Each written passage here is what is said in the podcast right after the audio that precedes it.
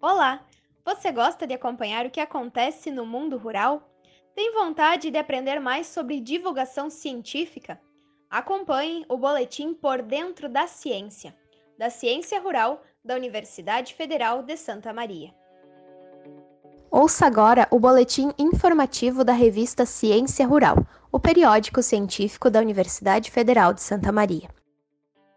Hoje nós iremos falar sobre o impacto das tecnologias na produção agrícola. A matéria sobre esse tema foi publicado na Ciência Rural em abril deste ano. Entrevistamos Alexandre Monteiro Sequim, engenheiro agrônomo pela UFSM, e Thomas Newton Martin, agrônomo e professor do Departamento de Fitotecnia da UFSM.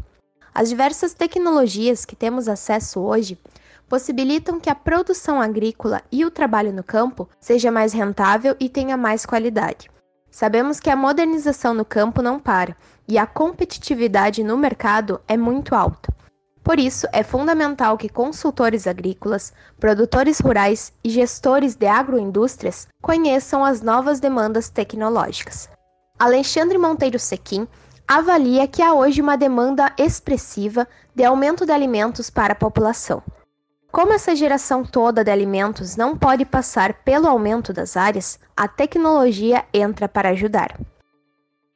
A questão é que a gente está num, numa, numa demanda absurda de geração de mais alimento e essa geração de alimento não pode passar pelo aumento das áreas, muito pelo contrário. A gente tem que otimizar cada vez mais o uso da área, o uso do solo, o uso né, dos ambientes, para prover mais alimentos e outros derivados né, é, agrícolas é, com uma eficácia e uma eficiência muito maior, para impactar menos o meio ambiente em todos os sentidos, usar menos recursos, água, energia tal, e usar menos químicos e tudo mais. Então, o ponto é, como que a gente resolve essa, essa equação de produzir mais alimento com é, menos uso né, de, de uma série de recursos, somente se a gente fizer aumento né, da produtividade, ou seja, produzir mais por, por metro, por, por hectare, pela unidade que for. Então, nesse, nesse sentido, a gente está vivendo uma, uma transição muito rápida do agro, porque ele entrou nessa revolução digital um pouco mais tardio. Né? Se a gente olhar a área de serviços, a área industrial, comércio, ela já entrou nessa, nessa batida do, né, da mudança do, do digital aí um pouco antes. E, e o agro, por ser mais tradicional, por ter também dificuldade de conectividade, outros pontos, acabou entrando um pouco atrasado, né? Thomas Newton Martin complementa explicando que essa tecnologia, que pode ser econômica, social ou ambiental, deve estar alinhada com os princípios da sustentabilidade. Essas tecnologias vêm de diversas modalidades diferentes. Uma delas é a internet das coisas. Aqui falamos de sensores, satélites, aplicativos e inteligência artificial.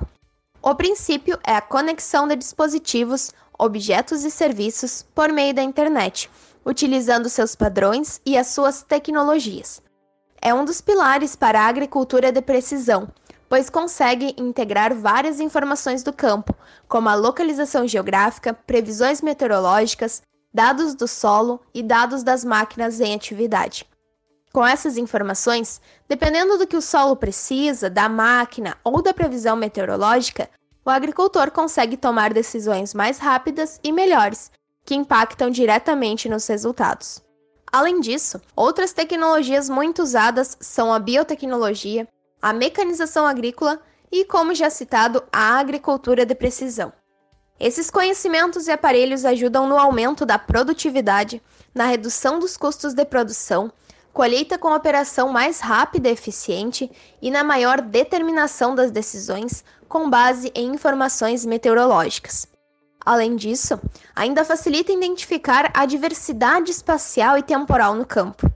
Em consequência, temos melhorias no manejo das culturas, menos contaminação dos solos das áreas produtivas e o aperfeiçoamento do uso de insumos agropecuários. Entre todas essas tecnologias, o professor Thomas avalia que a inovação tecnológica mais impactante que auxilia o produtor rural é a utilização de microorganismos capazes de fixar nitrogênio, solubilizar fosfatos, inibir doenças radiculares, estimular a produção de fito-hormônios e reduzir a incidência de doenças. Para mais informações, acesse a página da Ciência Rural no portal Cielo, em www.cielo.br ou acesse o nosso site coral.fsm.br barra ciência rural e acompanhe as mídias sociais do periódico científico para ficar por dentro de tudo que é produzido. Somos Ciência Rural no Spotify e Facebook e arroba Ciência Rural no Twitter e no Instagram. O boletim informativo da Ciência Rural tem produção da equipe de comunicação do periódico científico. Até mais!